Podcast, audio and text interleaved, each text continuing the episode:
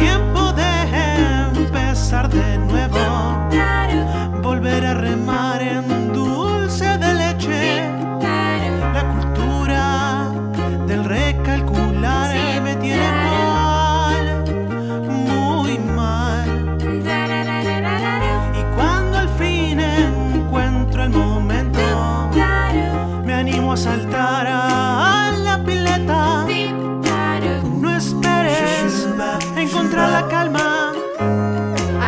che. Que es tiempo de recalcular. Bueno, eh, tenía tres temas para hablar con ustedes. ¿Cuántos temas? sos un montón. traes? Tres. 10 cosas que de apertura. Todas cosas que me fueron pasando estos días, que fui como capturando, eh, con una base experimental solamente, no ni científica, ni teórica, ni nada. Pero eran dos que eran re bajón. Uy, Y no quería arrancar re bajón. Bien. ¿viste? Porque para bajón está, prender la noticiera. Para bajón está el dólar. Para ah, no, bajón está está- para arriba. Para bajón está el Dow Jones. Claro. Claro. que no sé qué es. Está el riesgo país. Claro, está todo, está todo, todo está bajón, entonces nos vamos a ponerle onda. ¿Sabe lo que me pasó el lunes que hacía mucho que no me pasaba? lunes sería en el día de ayer. Sí. claro, básicamente. Estoy, básicamente. estoy en sintonía con me tu gusta, historia. porque yo estoy media perdida con los días. Lloré, o sea, lloré de la risa. Qué bien. Eso me pasó. Y hacía mucho que no me pasaba. Por una pavada que no la voy a contar. Ahora La para, vamos déjame adivinar. ¿Alguien se tropezó? ¿Alguien- No, no. No. No, fue algo que hice yo. Sí. Ah, que ok. escribí específicamente y lo escribí de una manera muy graciosa, cosa que me empecé a reír sola en el medio de la oficina y todos me miraron y no solo reírme, sino que llorar Claro, de la para el risa. otro lado. Fue como que no... Qué no raro igual, ¿no? Estás así en silencio, todo, cada uno con los Claro. Y de repente claro. alguien se empieza a reír a carcajas y a llorar. Y a Yo, llorar. y, no sé, en el lugar de tus compañeros estaría- No está bien, claro. ¿no? ¿Cómo pasó el psicotécnico, no? Sí. Sí, Por suerte estás en un lugar de salud, así que cualquier cosa te derivan. Hay psiquiatras. te derivan. Hay psiquiatras cerca. Claro, pero bueno, fue algo muy lindo y digo, pucha, me podría pasar más seguido. ¿Ustedes se acuerdan cuando fue la última vez que Yo rieron hasta llorar? Busco esas situaciones. Entonces, eh, muy seguido, no voy a decir todos los días, Pero porque- todos los días. pero muy seguido busco videos de bloopers. Me ¿no? encanta. Ver gente cayéndose. Me encanta. Ver gente sufrir un poco también. Eso te causa Yo- sí, gracia. me causa mucha gracia. Los bebés que se asustan con erutos. Claro. Mira. Nunca los viste, los No. tenés que mirar. Sí. Y cuando pasa en la vida real que se cae alguien, ¿son de llorar también de la risa? No, no, no. Yo A mí creo hay- que la, la careteo bastante bien. A mí hay ciertas caídas que no me causan gracia, que me hacen doler. Tipo, viste la de las bicis, la de los skates. Claro, en- no, esas es más. No, No, yo Más lamentablemente no estoy tan expuesto a gente teniendo esa situación. Me Claro. encantaría, ¿no? Que en mi día me cruce con gente que se tropiece, choque un árbol, pero no me suele pasar. Eh, Pero es muy bueno esto que vos haces de buscar De ese buscarlo, momento, sí, porque buscarlo. es necesario buscarlo, porque hay gente que de por sí capaz no se ríe mucho. Son más bien serios, más bien... Entonces está bueno buscar, no sé, esa serie que te hace reír, eh, o este video, o escuchar. A veces es, no sé, hay programas de radio que también tienden a ser muy graciosos, entonces como este. como este, que somos tres payasos básicamente. Entonces está bueno buscar esos momentos. Pero fui un poco más allá y dije, ah, esto viene con. No, con tiene, tiene fui a la tres papeleta. Fui a la- Claro. sí, yo siempre creo que es Trajiste poco lo unos que chistes. traigo. Trajiste unos chistes, me muero. Me No, encanta. soy, muy mala para contar chistes Uy, la y puta. nunca me los acuerdo. ¿no? Podríamos probar. Bueno, con ustedes, Victoria Tomaselli en la noche de Recalculando. Eh, y los papelitos, yupi, yupi, ¿no? Había uno que No, era muy... el que tiraba de los bolsillos. Sí. No, esas cosas No. nunca me dieron gracia. No, no, No. no, es difícil. Ese es chiste y la difícil. puteada. Hay algunos que se van de mambo Oh. y sí. Sí, onda Yayo, a algunos les gusta, a otros no. no, no quiero, viste, acá no quiero quemar a nadie porque sabemos que este, No, ya este yo programa lo escucha todo el mundo. Obvio. No, ya yo, pero la gente que no Uy, mirá, contrata. se cayó la Se cayó la cámara. cámara. Perdón, Yayo, perdón, Yayo. ¿Viste? Mandó ahí unas esto cosas así, locas. esto sigue así. Sí, perfecto. Esto sigue así. Por favor, subamos el video de la cámara cayendo. Está pasando, No, está bien, pasando. Perfecto. Hay- ¿Esto hay- lo hay- preparamos? ¿Esto alguien lo preparó? Vicky. Hay, Vicky vino antes a preparar esto. Hay lágrimas.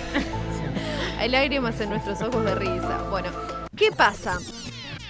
Eh, los que lloraron alguna vez es, es como una cámara muy de cerca. Es una cámara oculta. Sí, bueno, resulta que hay diferentes maneras de, de llorar. Puede ser por algo emocional, que es esto que nos pasa cuando lloramos de risa, o puede ser solamente porque el ojo necesita lubricarse. Pero bueno, obviamente que esto está relacionado con las emociones. Y a veces son las mismas emociones las que nos hacen llorar de risa que las, las que nos hacen llorar de algo triste. El cuerpo como que las codifica medio igual, ¿entendés? A nivel cerebral. Entonces, no se sabe a ciencia cierta por qué es que lloramos de la risa, o sea, por qué salen las lágrimas cuando nos reímos mucho, pero dicen que es como una cuestión de estabilización del cuerpo. ¿Vieron que cuando te reís mucho, como que haces como así, como para arriba, como que te sacudís y quedás Sí. como extenuado después, como Sí. que haces tipo, y no puedes parar, viste, sacarte la Bueno, quiere decir como que también la lágrima es una manera de descomprimir ese estrés que el cuerpo lo dif- decodifica como estrés y tiende a volver a la normalidad a través de las lágrimas. Por eso es que lloramos de la risa. Y les decía que están emparejado en cierta manera con cuando lloramos de por algo triste también, que quedas muy extenuado. Sí. Pero que ambas cosas son muy buenas para hacer, tanto el llanto por tristeza, que también sirve para descomprimir, como el de la risa. La risa reduce el estrés, aumenta la frecuencia cardíaca, mejora la presión arterial y la capacidad y- respiratoria y además fortalece el sistema inmunitario y produce endorfinas. Todo eso pasa en tu cuerpo cuando vos te reís. Es buenísimo. Y también con el llanto se eliminan sustancias generadas por estrés como cloruro de potasio y magnases, por supuesto, y se liberan dos hormonas, como los opiáceos y la oxitocina, que reducen el olor, el estrés o la angustia. Se No, la para, ¿no sería el, el dolor? Acá dice el olor. Yo creo que si estás con un poquito de chivo, pegate un llanto, Claro, claro. el estrés o la angustia y se mejora la respiración y eh, se producen también endorfinas. O sea, en los dos casos se producen endorfinas. Por lo tanto, tanto reírse hasta el llanto o llorar porque tenés algo ahí que te angustia es bueno para la salud. Ambas cosas. Y un datito más. Bien, Un datito por más. favor. Sí, vieron que a veces cuando, cuando lloramos como que parece que se te forma un nudo en la garganta. Sí. Y Sí. decís, ay, no puedo hablar, ¿viste? Bueno, la glo- eso es porque la glotis se abre y se cierra cuando Que tragamos. no es lo mismo que la Gladys. La Gladys, claro, la Gladys es la vecina, esta es la glotis. la de Phoebe. Sí, acá nos ha pasado, ¿no? De, de- de reírnos al punto de no poder seguir con el programa, ahora que recuerdo. Sí. La glotis se abre y se cierra cuando tragamos, es una cosita que está acá en la garganta. Bueno, asegurando que la comida, viste, se vaya, no se vaya para otro lado y la saliva vaya para el otro lado. Bueno, y no se junten. Sin embargo, cuando lloramos o estamos a punto de llorar, la glotis trata de permanecer abierta. Se esfuerza por cerrarse cada vez que tragamos, entonces como que está ahí como que se cierra, Ah, se no abre, sabe. como que no entiende qué hacer. Ahí está en la Entonces, adolescencia. Claro. Esto hace que los músculos de la garganta se tensen y parece que Mm. tuviésemos un nudo en la garganta. Es culpa de la glotis. Porque está la Gladys tensa. Claro. Disculpame, Se pero te tengo la Gladys. la La Gladys. Tengo la Gladys. Y no me deja hablar la Gladys. Bueno, bueno, tenemos un, un gran programa por delante. Sí. ¿Sí? Vamos a seguir ahora en unos minutitos con un 10 cosas que. Increíble. Sí. Y vamos a también tener eh, lado B. Historias detrás de canciones. ¿De qué canción? Vamos a hablar de los Red Hot Chili Peppers. Muy bien, me encanta. Una Me gusta. banda. ¿Les gustan los Red Hot Sí, Chili sí, sí. Peppers? Yo tenía, lo- no sé contarlo ahora más adelante. No, es- vamos a Lo esperar. guardo, lo Yo guardo. tenía. Bueno, para acomodarnos eh, frente a este episodio camarístico que Está acabamos bien, ¿no? de La cámara tener, sí, está- creo que está, está perfecto. Bien. Vamos a ir con Comunión haciendo una canción que se llama Lejos de la gente.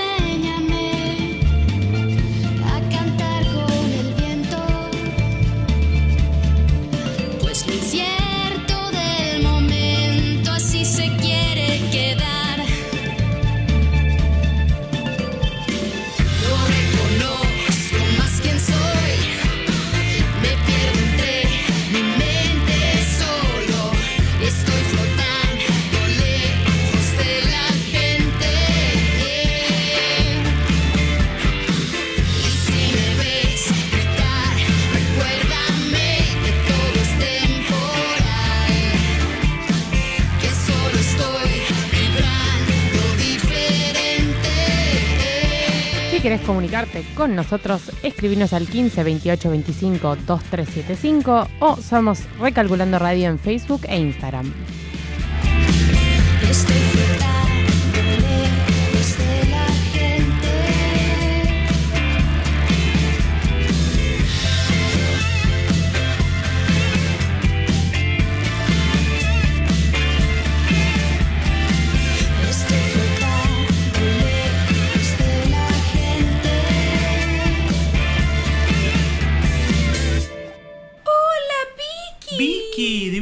¿Cómo estás? Me enteré que estás chongueando. Sí, vos también, ¿eh? Se te notan esos ojitos divinos que Ay, tenés. sí, boluda, estoy saliendo con un chongazo de Uruguay. No, jodeme. El mío también es de Uruguay. Ay, ¿para qué lo busco en Facebook? Ay, yo también busco el mío.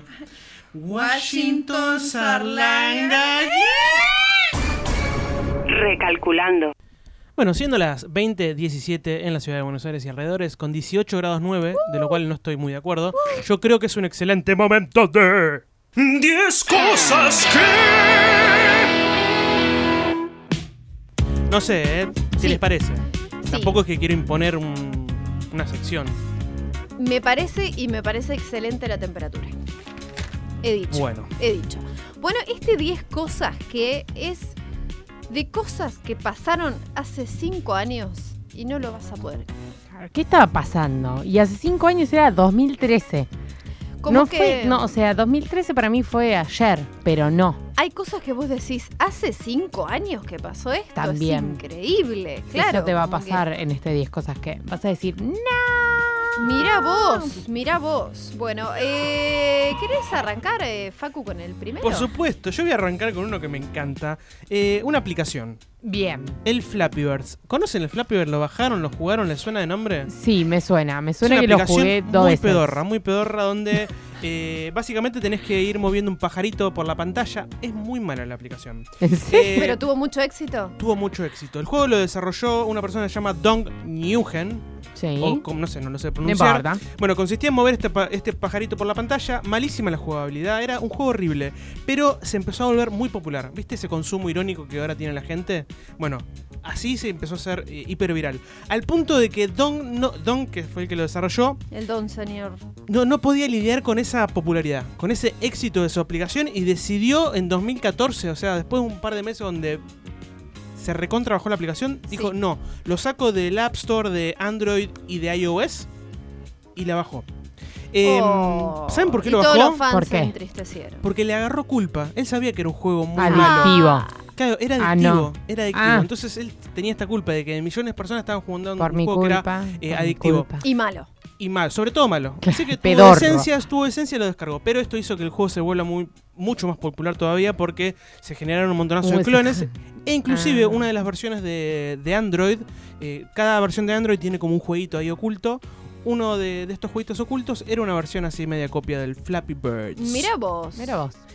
Bueno, eh, acá, acá, acá, acá. Ahí Ah, está. perdón, la cámara, cámara. se puso loca. Se Sí, puso sí, loca. sí. Aparte ella decide, la cámara es la que decide quién va, Claro. quién sigue. Claro, es así. Bueno, resulta que hace cinco años se estrenó, se emitió, mejor dicho, un episodio insignia de Game of Thrones, la serie Juego de Tronos. Juego de Tronos, Sí, sí. se emitió el episodio Boda Roja. No Mm. sé, o sea, vi un solo episodio de Game of Thrones, así que lo, lo que sé que vas a decir va a ser un spoiler. Perfecto. Por eso, si no no, la voy a viste, qué escúchame, si no la viste hasta ahora ya está. Jodete. Lo que voy a ¿entendés, decir Candela? es que. No, Lo que voy a decir es que es un episodio de mucho drama. ¿Pero qué mucha temporada era? muerte. Es como la tercera temporada. Ah, ok, ok.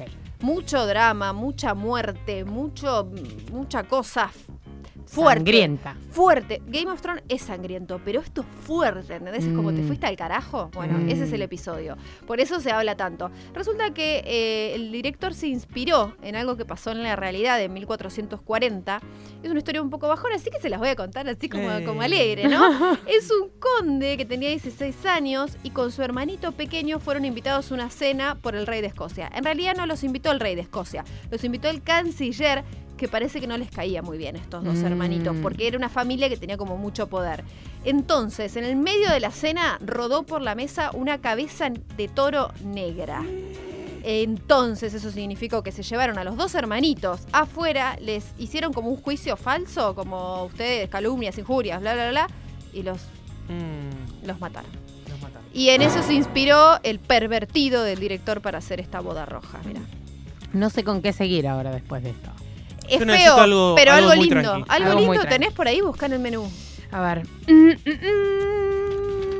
mm. Bueno, tengo algo de gordos. Bien. Eso ¿sí? va, bien, va, bien, va. me parece que levanta. Hace cinco años en Nueva York la gente hacía filas muy muy largas desde las tres y media, cuatro de la mañana para conseguir una cosa para comer. La gente, como siempre, está muy mal, ¿no? Está muy mal. ¿Qué era esa cosa? Eran las cronuts. Cronuts. Son las cronuts. ¿Qué son las cronuts? Es, eh, fue creada justamente en el 2013 por el reconocido chef pastelero Dominique Ansel y es un híbrido entre un croissant y una dona. ¡Guau! De- Croissant y donut es una cronut. ¿Cómo se prepara? Se hace la masa del croissant, se le da forma de dona, se fríe y después se rellena y se eh, Glasea. glasea. ¿Está bien dicho? Dijimos las dos lo mismo, así que sí. Y parece que fue un Un boom. éxito. ¿Hoy se seguirá consumiendo eso? Sigue estando. Debe ser mucho más fácil de, Sí. de acceder. Eh, la revista Times en su momento lo nominó como uno de los mejores 25 descubrimientos de 2013. Qué Eso bárbaro y algo porque científico, Es como seguro. que alguien debe haber dicho, che, si mezclamos una media luna con una dona, sí, sería genial. ¡Pum! Y ahí lo armó. Croissant, no es lo mismo. Bueno, por favor, no croissant, te hagas, croissant. Yo sé que te gusta la media luna, pues sos argentina, pero. Bueno, el croissant con la dona, ¡pum! Y salió esta magia. Sí, y la Bueno. gente hacía fila. Tres horas para conseguirla. Para los fanáticos de Star Wars, el 2013 fue un año muy especial porque fue el año donde se anunció que iba a salir episodio 7. Me pongo de ¡Qué pie. bárbaro! Eh, sí, anunciaron que se iba a estrenar eh, episodio 7 en el 2015, dirigida y escrita por J.J. Abrams, que en ese momento J.J. Abrams era muy conocido por haber hecho la serie Lost. Entonces Muy había como una serie. expectativa muy alta de decir, mira, este flaquito que viene laburando bien, va a agarrar esta bien. gran franquicia.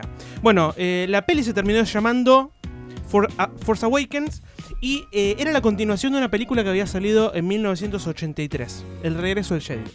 O sea que fue la continuación que tardó Bien. como 30 años. Eh, y también fue la primera película que no iba a incluir a George Lucas. George Lucas la veía desde afuera. Eh, terminó Pero- saliendo, pero... No, Pero- No, no, pero pensé que ibas a- ah, No, ok, no, no. ok. Es la, es la ¿Pero primera George película... Lucas la vio desde afuera esa? La vio desde afuera. sí. Ah, mira. Ni siquiera la dejaron entrar al cine. Oh, Eh, bueno, la, película salió 300 millones de dólares. Ah, ¿Y me cuánto encanta. recaudó? Recaudó 2.06 billones. Y sí, olvídate. O sea, por cada dolarito que pusiste, eh, no sé cuánto te retornó, pero retornó mucha plaza. Y es una película que tuvo muy buena crítica. Por ejemplo, según Rotten Tomatoes, que es una página de Grosa. crítica, sí, muy grosa, el 93% de los críticos del cine dijeron que era buena película. Bien. Y el 87% de la gente común y corriente, como nosotros tres, eh, dijo que estaba buena. Así que bastante bien. Bien. Rotten Tomatoes es buena para tener de referencia cuando uno quiere una película. Yo tengo la tendencia de que cada vez que elijo una película, eh, todo está bajo del 40%. Ah, mira, o Así sea, que me gustan las películas pedorradas. malas. Claro, las me venden pedorradas. la pedorra. Las de nuestra sección. la- Esas. La, review. No, ni siquiera esas. Esas que juntan 5 pesos y después recaudan 3. Terrible. Bueno, también hace cinco años se estrenó, ay, no sé qué elegir, porque tengo... Bueno, la segunda película de los Juegos del Hambre. ¿La vieron, la trilogía de los Sí. Juegos del Hambre? Para mí es una trilogía excelente, me encantaron esas películas. Bueno, se estrenó la del medio, que se llamó En Llamas. Un presupuesto de 130 millones tenía y recaudó, no le fue tan bien como a Star Wars, pero se- 860 mil mil millones. Dale, vamos. Ese- 860 No, no, no. cada uno que 800 pusiste, millones. te llevaste 7 861 millones. Ahí va. Ahí está, Ahí ahí está. Bien. eh, lo bueno es que un dato curioso de esta película y que en realidad ya apareció en la primera, ¿se acuerdan que hacían como un signo con, con los- los sí, dedos? sí. Como que era un llamado, Sí. ponele. Bueno, ese símbolo como que muchos eh, países y muchos manifestantes de diferentes países lo tomaron como justamente para eh, lucha, para movilización, digamos, de sus luchas. Así que fue algo también interesante que salió de la película. Mira, no sabía. Bueno, voy a seguir con una película, ya que hablamos de película. Tenemos una muy buena, una buena y tenemos a la peor película del mundo. Me encantó. A ver. Que se estrenó también en el 2013 y seguro la escucharon nombrar. Es una película de, de sci-fi. El canal la pasaban por sci-fi. Ah. Que se llama Sharknado. Sí, por supuesto. Sharknado. Sharknado, ¿no la escuchaste Mezcla de tornado y tiburón. Muy bien. Resulta, eh, es una peli de terror que trata sobre un tornado Sí, es de marino. terror. Es de ter- claro, literal. Eh, un tornado marino que levanta a los tiburones del océano y los esparce por todos Los Ángeles. No, muy mala, ya con esa Datos de color. idea. Actúa Frankie Muñiz, el de Malcolm in the Middle, Sí. y Tara Reid, la de American Pie, Les fue muy bien a los dos. y ¿no? otros. Y otros Randys. Ok. Bueno, bien. Eh, hay que verla porque también hay que ver algo muy malo. Para, y algo que no sé, pero que lo voy a buscar en este instante, es que eh, Sharknado tiene continuaciones. Continuaciones, por supuesto. Sí, no, creo que ya va por la tercera o la cuarta. 2, Sí. Sharknado Sí, 3, obvio. Ahora les, les averiguo. Esto de- del consumo este irónico es muy del 2010. De los 2010 es Claro. consumir eh, cosas malas a Y si es malo, hagamos más versiones. Bueno, y eh, el, el 2013 también fue un año muy difícil para los adictos. ¿Por ¿Sí? qué? Porque eh, se estrenó el Candy Crush. Uh, el Candy Crush se convierte en el 2013 en el juego de mayor éxito de Facebook. Yo, siendo un adicto en recuperación, nunca bajé el Candy Crush porque sabía que te inducía al consumo así descontrolado. Claro. Así que soy una persona sana gracias a eso. Fue el- también era el año donde me di cuenta que era adulto porque, por haber tomado esa decisión. Qué bien. Sharknado este año eh, se estrena a las 6. Perfecto, No, me estás jodiendo.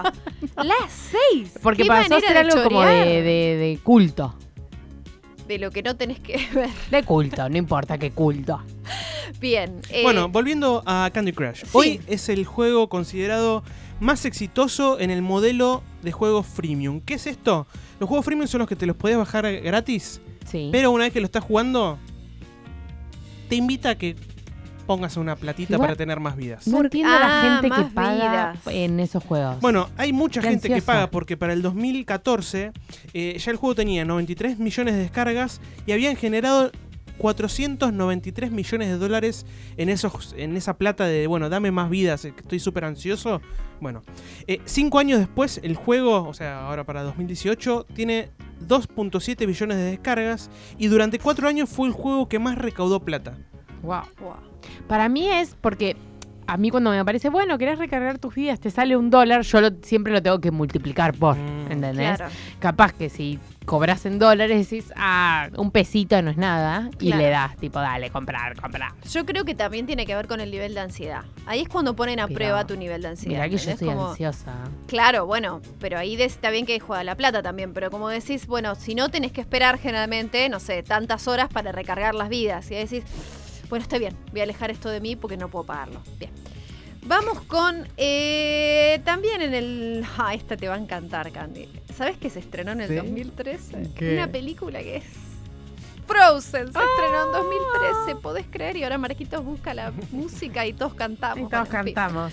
Sí, ¿Y eh, si hacemos un muñeco? una aventura congelada se estrenó en el 2013, eh, a fines del 2013 en Estados Unidos, y ganó dos Oscars esta película, a Mejor Película Animada y a Mejor Canción Original por, Esta canción. por esta canción justamente. No, es la que me. que no es la que le gusta a Candy. Más Ella overrated de toda la película. es la que más escuchaste, la que estás más cansada, pero bueno, ganó con un Oscar a Mejor Película, bien. Mejor Canción La Original. academia sabe mejor que yo, poner. Claro, y fue la quincuagésima tercera, eh, fue el cuanquiagésimo tercer 53. largometraje animado de Disney. O sea, 53 largometraje animado de Disney. Todas las películas Bien. que sacó Disney. sí. Buen dato ese. No lo sabía. Eh, bueno, otra cosa, hablamos de esta Mataron canción. La- Sí, mataron a Elsa. Elsa, se lo merece. Elsa se merece que la Qué maten, crudo, pobre. qué crudo este. Em, si algo está sobreestimado es Elsa. Bueno, otra, otra cosa que pasó en el 2013 fue que hubo una canción que se hizo viral y que iba acompañada de un video y que sonaba algo así. A ver si lo tenemos por ahí. No sé si le suena esto. Sí, la gente haciendo cosas Sí. La gente Sí. moviéndose. Bueno, el Harlem Shake. El famoso Harlem Shake tuvo miles de videos de gente moviéndose, ¿sí? Sí, sí, sí, sí, sí. ¿Así? Este va a ser el mejor video de recalculando de la historia. Con yo moviéndome espásticamente. Em, fue un video viral que surgió después de que el bloguero cómico Filthy Frank subiera justamente un video de YouTube haciendo este Harlem Shake. El tema es de ba Baber, tipo B-A-B-R, y mezcla modificaciones de Héctor el Father y Plastic Little. Parece que Héctor el Father era un reggaetonero que hizo una canción que decía con los terroristas y este Plastic Little era otro que hizo una canción que no sé qué. Y mezclaron sus, sus composiciones. No hay que confundir- confundirlo con el Harlem Shake original, ¡Apa! ¿Y ese de dónde era? que es un baile de 1981 introducido por un residente de Harlem. Ah, ok. Mira. Y el video eh, empieza con una persona bailando sola después de que aparece con los terroristas y 15 segundos después se suman todos así estrambótica y espásticamente bailando. Tuvo más de 11.000 versiones en YouTube, que para Wow. en ese momento no existían tantos youtubers como ahora, y 44 millones de reproducciones en total con todos los videos subidos. Eso es un montón. Eso es un montón. ¿Sigo yo? Sí. Bueno, con Estoy, el último. estoy para una más, ¿eh? Para el último. Listo, Una perfecto. más Bueno, y no jodemos más. Resulta que esta lo vamos a hacer cortito. Justin Timberlake, ¿se acuerdan? El muchachito este que salió muchos años con la Britney. La Britney. Bueno, se reunió con NSYNC en el 2013 luego de muchos años de preparación, ¿viste? Lo venían como anunciando, anunciando y se juntaron en los Video Music Awards en un eh, show durante algo así como tres segundos. Hicieron como una parte de una cancioncita, se reunieron, bailaron un poquito y listo. Eso fue Cada todo uno el regreso su de cheque y se volvió a su Claro, casa. y Su Big listo, Fat eso check fue todo. Y se fue. Muy bien. Bueno, estas fueron las 10 cosas que pasaron hace 5 años, si no lo podés creer. Bueno, vamos a seguir con una canción de 21 Pilots haciendo. Tiene un nombre raro. Jumpsuit. Como traje para saltar. A ver, No sé. ¿será son- para saltar la Yo canción? creo que. Sí, vas a ver que sí. A ver. Fíjate.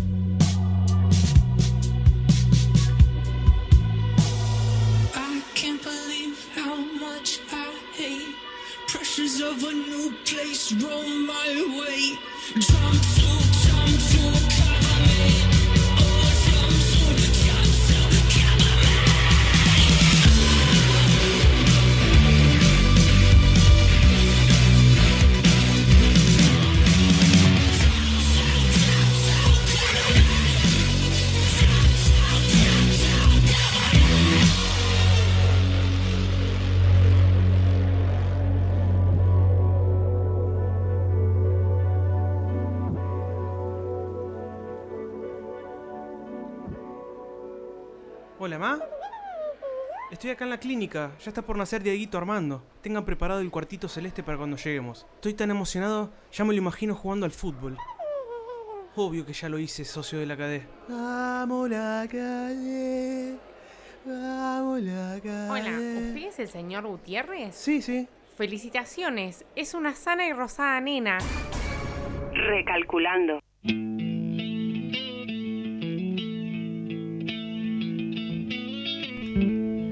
Nuevo bloque en Recalculando y después de saltar, saltar y saltar con la canción anterior, cambiamos de ritmo y nos metemos en lado B, esta sección en donde te contamos historias detrás de las canciones. ¿Y de qué vamos a hablar, Facu? Hoy los Red Hot Chili Peppers. Me dijeron que escuchaban Red Hot Chili Peppers. Sí. Cuéntame su relación con los Red Hot Chili Peppers. Eh, Adolescencia, imagino. es Adolescencia, sí, una secundaria avanzada igual. Mm. O sea, no tampoco tan chica. Y escuchaba los temas Californication, ese, ese- Eso. esos temas. Bien. Sí, también en la secundaria, adolescencia, me gustaba mucho eh, al punto que llegué a pintar en la pared de mi cuarto. Ah, eso es fanatismo posta. Sí, lo pinté yo, o sea, yo lo dibujé, lo pinté el símbolo de los Red Hot Chili Peppers en la pared de mi cuarto. Sí, no sé qué me pinta. La Bueno. artista. Hoy vamos a hablar de los Red Hot Chili Peppers, pero sobre todo vamos a hablar de John Frusciante, que es el guitarrista de los Red Hot. Sí. Mm. Eh, para los que no saben, los Red Hot son una banda de funk rock. Así, fundada en el 83. Ya tienen más de 30 años. Y qué bien que se mantienen. Sí, ponele que sí. Bueno, eh, algunos dicen, Físicamente, algunos eh, no arriesgados musicalmente. dicen que son los que inventaron el punk funk. Pero bueno, la gente no sabe nada. Eh, es una banda muy intensa.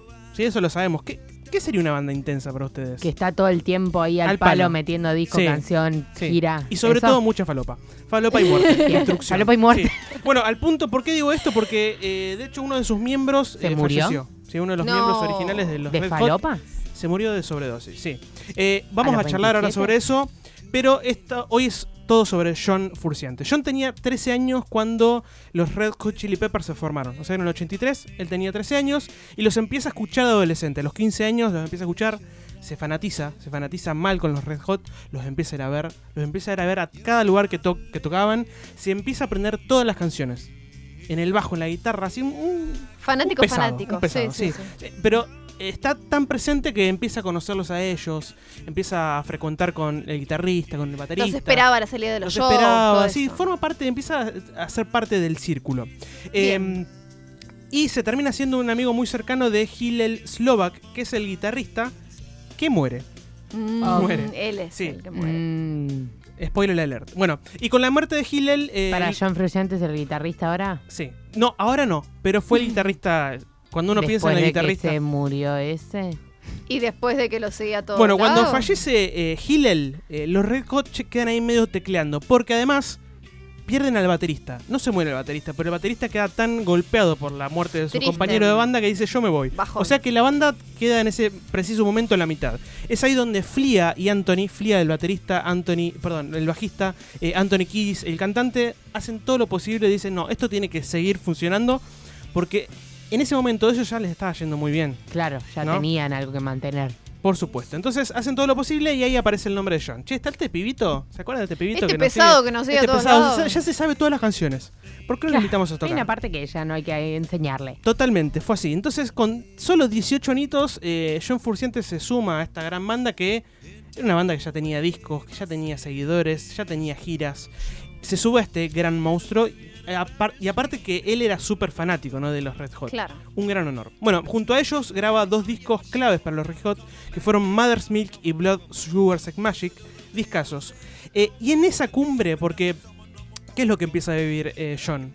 El ascenso. El éxito. El éxito rotundo. Bueno, en esa cumbre eh, John se da cuenta que no, no, No se le lleva copa. muy bien con, la, con esa vorágine de la fama, las giras, y eh, decide dar un paso al costado. ¿Eh? Era, era demasiado para él. no. Era demasiado para él. Tanto que Según aparte sus rompió la bola, rompió la bola y dijo, Eso, ah, no, es la mía. Según sus propias palabras, habían llegado demasiado alto, demasiado lejos, demasiado pronto. Hay un dicho que Todo eso- de cagó el culo, el mono. Pero Bueno, no. todo No eso le si parecía, a la- todo eso pasaba a la vez y él no pudo hacerle frente. ¿Y qué le pasaba también a John? John los conoció tocando en, en ponerle en bares, en lugares relativamente chicos, y la banda empieza a tocar para estadios. Y él Claro. quería seguir tocando con esa banda que él se había enamorado, Claro. tocando Es en como barcitos. hablamos eh, la semana pasada del de, eh, el síndrome IPA, la idealización del primer amor. Lo Claro. mismo le pasó a John Totalmente. Frusciante. Estaba bajo el Totalmente. síndrome Con de Red Estaba- Hot. Él se había enamorado de una banda que, bueno, después Hay creció que, y él no hay que pudo. implementarlo eso. Pero se va en el medio de una gira, o sea, no es que dice, che, pensemos, no, él se, se va. De amigo. Ay, este Sí. chiquito.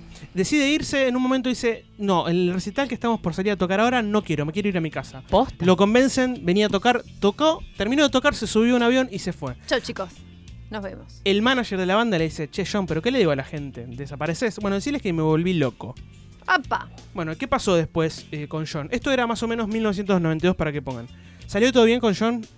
No, No, no. En, en picada. John, su vida. sí, en picada su Ok. vida. Su vida Bien. embajada. ¿Qué es lo que pasa? Depresión, adicciones, adicciones, sobre todo a la de heroína, encierro. ¿sí? E- En, en un lapso de más o menos 5 o 6 años, eh, John empieza a sacar, saca dos discos solistas así muy raros. eh, algunos dicen de- vanguardistas, pero son la verdad que son discos muy raros. Eh, se pone a pintar cuadros, pues ya no sabe qué hacer tampoco. Claro.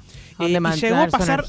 Llegó a pasar tres años encerrado en su casa de Hollywood. No, estaba re mal. Empieza a perder mucho dinero. No, no queda en, en la ruina financiera, pero eh, no entra mucha plata a su vida. Mientras tanto, mientras John está así en este camino de. Perdición. Sí. De perdición, ¿qué es lo que estaba pasando con los Red Hot Chili Peppers? Ustedes se preguntarán. Bueno, los Red Hot Chili Peppers siguieron, Y sí. obviamente. ¿Y los quién- seguimos ¿Y teniendo. a Bueno, quién contrataron? eh, contratan a Dave Navarro. Dave Navarro, eh, guitarrista de James Addiction. El de los, el de los tatuajes, el, de, Ink. Master. Eh, hoy lo pueden conocer Master. como el conductor de Ink Master, el que tiene el pelito así medio raro. El que se casó con Carmen, Carmen Electra. Barbieri. Carmen Electra. Bueno, eh, Dave Navarro se suma a la banda en ese momento. Sacaron un, un muy buen disco que se llama One Hot Minute. eh, pero las cosas eh, No. tampoco están tan. Tampoco. No, no. Todos, todos La en los Red Hot Chili Peppers. guitarrista. la maldición, claro. Todos en los Red Hot tenían problemas con las adicciones, pero Dave Navarro en particular estaba del orto. Entonces lo fuerzan, a- lo, lo quisieron forzar a hacer rehab. Dave, anda a hacer rehab. Rehabilitación. Sí, rehabilitación. rehab. Sí, eso, And pero Dave said no- no lo quería asumir. no, no. Eh, y toda esta situación de tanta tensión, terminan decidiendo echarlo. Oh, ¿Cuánto Ah, duró? Navarro. Nada, un. No, CD. duró eh, un par de años. Duró Ah. un par de años. Un par de giras, eh, un solo disco. Bueno, de vuelta. Los Red Hot, Otra vez esta la otra vacante, vez, a otra vez buscar la vacante. gente. Entonces, eh, Flea, el bajista, ahí hace un planteo fundamental para los Red Hot que dice, bueno, ¿la banda solamente va a seguir en este momento si logramos traerlo de vuelta a John Furciante? Ah, listo, le pintó, Le le, pintó la pintó John. amiguitis. ¿Qué le pintó pasó? John, le pintó a John. Y John en ese momento, o sea, estaban los Red Hot también a punto de, de separarse y John estaba también al horno, al horno con fritas. ¿Iba a salir bien? por las adicciones, porque estaba mal, eh, bastante mal económic- económicamente y ahí es donde llega este llamado salvador para John, porque John necesitaba también eh, esta oportunidad. Che, ¿no? John, un ¿en roto, andás? descosido, ¿en qué Claro. andás? ¿No tenés ganas de volver? Bueno, y ahí es donde graban este gran disco de 1999 que es Californication, que es Ah, Ahora Donde sí, cada ahora uno de sí, necesitaban nosotros- caer para subir. Claro, No, cada así. uno de Perdón, nosotros. acá estoy. Sí, Volviste, eh, Facu, con la cámara. Bueno, en el 99 graban este disco Californication, que seguramente es el que nos marcó Sí, a todos, sí, sí. cada uno de El nosotros. azul y naranjita de la pilita Que- naranja. Hoy mirando para atrás es eh, tranquilamente un grandes éxitos de los Red Hot porque son todos temazos Claro. y vamos a escuchar uno de esos temas. ¿sí? Bien, me Dale, encanta. me gusta. Vamos a ir con... Para, una cosa. Sí. ¿Volvió y se quedó? Se quedó por unos discos. Para, pero esta historia sigue o ¿Esta termina historia acá? continúa? Esto, sí, yo se los dejo acá. Ok. Ay, voy a tener que googlear hoy, me como Sí. toda la biografía. Pero bueno, yo quiero que pensemos en esta canción que va a empezar a sonar, A ver. eh, Scar Tissue, como ese reencuentro, ¿no? De dos, eh, de gente, ¿no? Que estaba Perdida, mal. perdida, estaban perdidos. Y se encontraron. Y se encontraron en esta canción, miren. A ver. Scar tissue that I wish you saw. Sarcastic Mr. Know It All. Close your eyes and I'll kiss you, cause with the birds I'll share. With the birds I'll share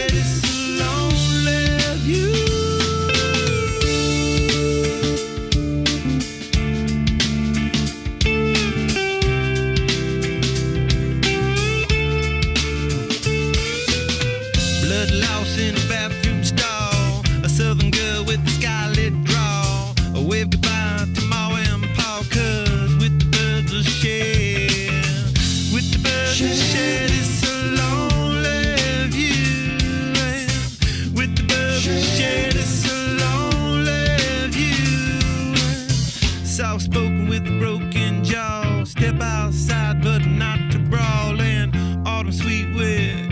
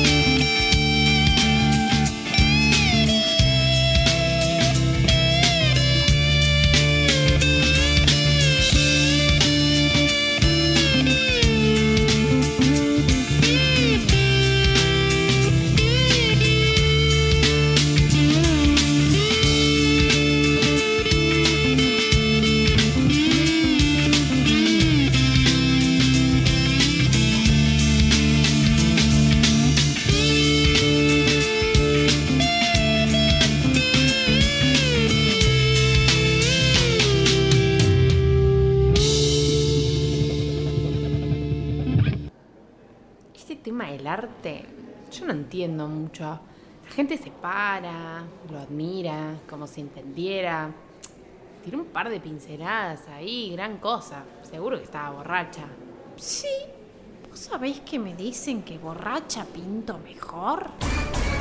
Recalculando.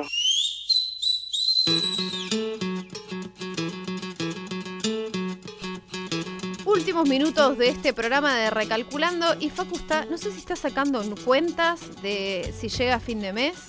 Sí, es o que si falta está poco para googleando el- cómo continúa la historia del gui- guitarrista de Red Hot o si está preparando la agenda. Estoy preparando la agenda. Vamos a Ah, arrancar bueno. con este miércoles 29, 21 horas. ¿20 Dos- cuánto? 21 horas. Ah, listo. Está bien, ¿no? Sí, sí, perfecto. un Yo- horario, es un horario. Yo te entendí mal. Bueno, van a estar tocando dos grandes bandas que la están rompiendo. Es un buen momento para ir a verlos.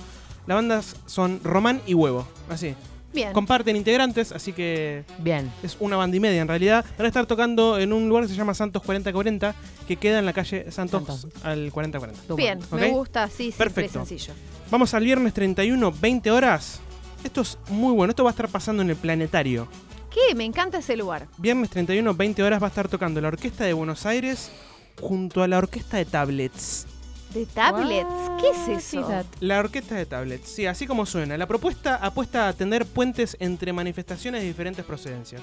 Por un lado, la analógica de una orquesta como la de Buenos Aires que trabaja con repertorio popular, con lo digital de la Orquesta de Tablets y sus aplicaciones de tecnologías táctiles. Me encanta. El Pueden viernes. buscar, pueden buscar en 20:30. YouTube esto. Sí, Bu- Busquen Orquesta Tabletas. bien. Bien. El planetario tiene, les digo dónde queda, no, no hace falta. Ahí en ese En el lugar planetario que. del planetario. Si vos le decís al, al chofer, llama Llevamos al planetario y sabe perfecto. Bien. El viernes a las 20.30 me dijiste, ¿no? 20 horas. Ah, 20. Si no voy a llegar Llegar tarde. tarde. Dios. Este viernes también 31, 21, 30 horas va a estar tocando eh, Fernando Cabrera en Sirgu. Sirgu queda en Chacabuco 875. ¿Quién es Fernando Cabrera? Bueno, es, es uno de los compositores prolíficos del Río de la Plata. Cantante y guitarrista uruguayo que logró plasmar a través de su música una original identidad, un sonido personal y una poética costumbrista de lo que definen como un artista de su tiempo. Bien. Impresionante. Impresionado. verdad. y nos vamos al domingo, sin Bien. escalas. El sábado descansás. Bien. Domingo 2, 20 horas, van a estar tocando los chicos de Nothing But Thieves. Es una banda de el Reino Unido en Niceto. Es una muy buena oportunidad porque es una gran banda y están tocando en un gran lugar como es Niceto. Niceto, ¿sabes dónde queda? Lo googleas. Perfecto. Che, Y- decirle al señor del Bondi, llévame Niceto, también sabe dónde. Este domingo también 2 Señor desde las bondi. 20. Subía a cualquier 30 bondi le decía, horas. llévame a Niceto. Bueno, si el chofer es copado te debería decir. Y, sí, Claro. y lo podés votar ahora en la aplicación esa. De la- del gobierno ¿En de la serio? ciudad. Sí, podés votar el mejor chofer, si te gusta cómo te atendió el chofer. Muy bien. Tienen un número, que los choferes chotos obviamente que no lo tienen, y vos podés mandar una aplicación, eh, un mensaje a una aplicación, votás, Sí. el chofer se gana un viaje a un lugar del interior, que va Ah. cambiando todos los meses Ah, bien. con- para la familia, y vos te puedes ganar un año de viaje gratis en tu sube. Excelente. Pero está muy bueno. A mí me gusta premiar a los que hacen las cosas bien, pero a mí me gusta también castigar a los que hacen las cosas Sí, a mí mal. también me gusta. Debería haber una aplicación donde Una puedas aplicación, denunciar. sí. Bueno, vamos, domingo 2, 20, 30 horas, se está haciendo la Beatle Jam, ya la nombré un montonazo de veces. ¿Qué es esto? Bueno, es un espacio para los amantes de los Beatles. ¿Te gusta escuchar Beatles? Bueno, este lugar es para vos. ¿Te gusta tocar música de los Beatles? También, porque es una propuesta para músicos. ¿Cómo funciona? Te pones en contacto con ellos a través de Facebook, eh, propones una canción y un instrumento que vos quieras tocar y ellos te organizan así una banda eh, espontánea. Bien. Que Te suben y mencionan cada ahí, uno sí, va a pasar a tocar la guitarra este, eh, aquella, y todos juntos, sin previo ensayo, pasan a tocar esta canción. este tema. Pum. Suenan espectacular, suena así muy arriesgado, pero termina sonando muy espectacular. Esto sucede este domingo desde las 20 y 30 horas en Liverpool Bar, que queda en Arevalo 1376. Bien. ¿Algo más? No, pero Ah, Pero pero tengo, eh, sí, tu problemita. tengo un problema muy grande. Yo me despierto siempre con hambre, pero los Sí. martes en particular con un hambre que ni te cuento. Estás esperando este momento. Estoy esperando este momento. ¿Y a dónde vamos a comer? ¿A dónde vamos a comer? ¡Ya está la Ay, Ya está la comida y hoy vamos a ir a comer a Mirano. Mirano es un lugar que queda en Guise 1873 en Palermo. Y lo que ellos dicen de ellos mismos es esto que te voy a decir en este momento. ¿Qué dicen ellos? Sabor con historia. Vení a probar con nosotros la mejor de la comida tradicional argentina con un exquisito toque gourmet que hacen originales a cada uno de nuestros platos. Muy lindo todo, pero a mí me importan las fotos. Claro, las fotos. Sorry, no, no los comentarios, a mí me importan las fotos. Aparte ahí no dijeron nada. Soy Puro gorda. blable. No dijeron nada. No, de perdón, ellos. perdón. Yo, está, está muy buena la foto, está muy bueno lo que ellos dicen, pero yo necesito... Necesitas, La opinión de ¿no? un anónimo. La opinión de alguien que sea Bueno, el posta. este lugar eh, lo que me gusta es que dejó a todos sin palabras con ¿Por su qué? comida. ¿Por qué? Porque tiene 5.0 de estrellas, pero nada muy, nada muy descocado. Ah, Excelente lugar, muy buena atención. Me encantó para ver los juegos del mundial, es excelente. Muy buen se lugar. ve que tiene buenos teles. Excelente la comida, buenísimo, excelente, excelente. Todo Eso es todo lo excelente. que dicen. Muchas re- muchos eh, reviews tienen ahí. Mucho excelente, muchas reviews, millones de reviews ¡Qué bueno! en eh, Google. ¿Y qué vamos a si comer no, ahí? Créetelo. ¿Qué vamos a comer? Vamos a comer las milanesas que son para dos que comen como yo. Si vos comés como un pajarito, es para 12. Claro. Ah. Mirá lo que es. Es como Milanesa, una zapatilla. la napolitana con huevo, barbacoa, quesos varios. Eh, así que si querés, esto queda en Guise 1873 en Palermo. Me encantó, me encantó. Bueno, chicos, eh, Yo ya estoy lista para ir a comer, así que podemos también, ir sí. cerrando este temita del programa de hoy. Me parece ¿Se muy les bien. parece? Sí, sí. Bueno, muchas gracias Facu, muchas gracias Candy, muchas gracias. Marquitos en la operación técnica, muchas gracias a vos que estás del otro lado. Acordate de seguirnos en nuestras redes sociales. Nos encontrás como Recalculando Radio en Facebook y en Instagram también para ver fotitos nuestras, ¿eh? por si nos extrañas en, en la semana. Bueno, y como siempre nos despedimos con un consejito. En este caso es una frase profunda, que Bien. quiero que, que te quedes pensando en esto. Es, es muy profunda, ¿eh? ¿Va? Va, va. Todo tiempo pasado fue anterior.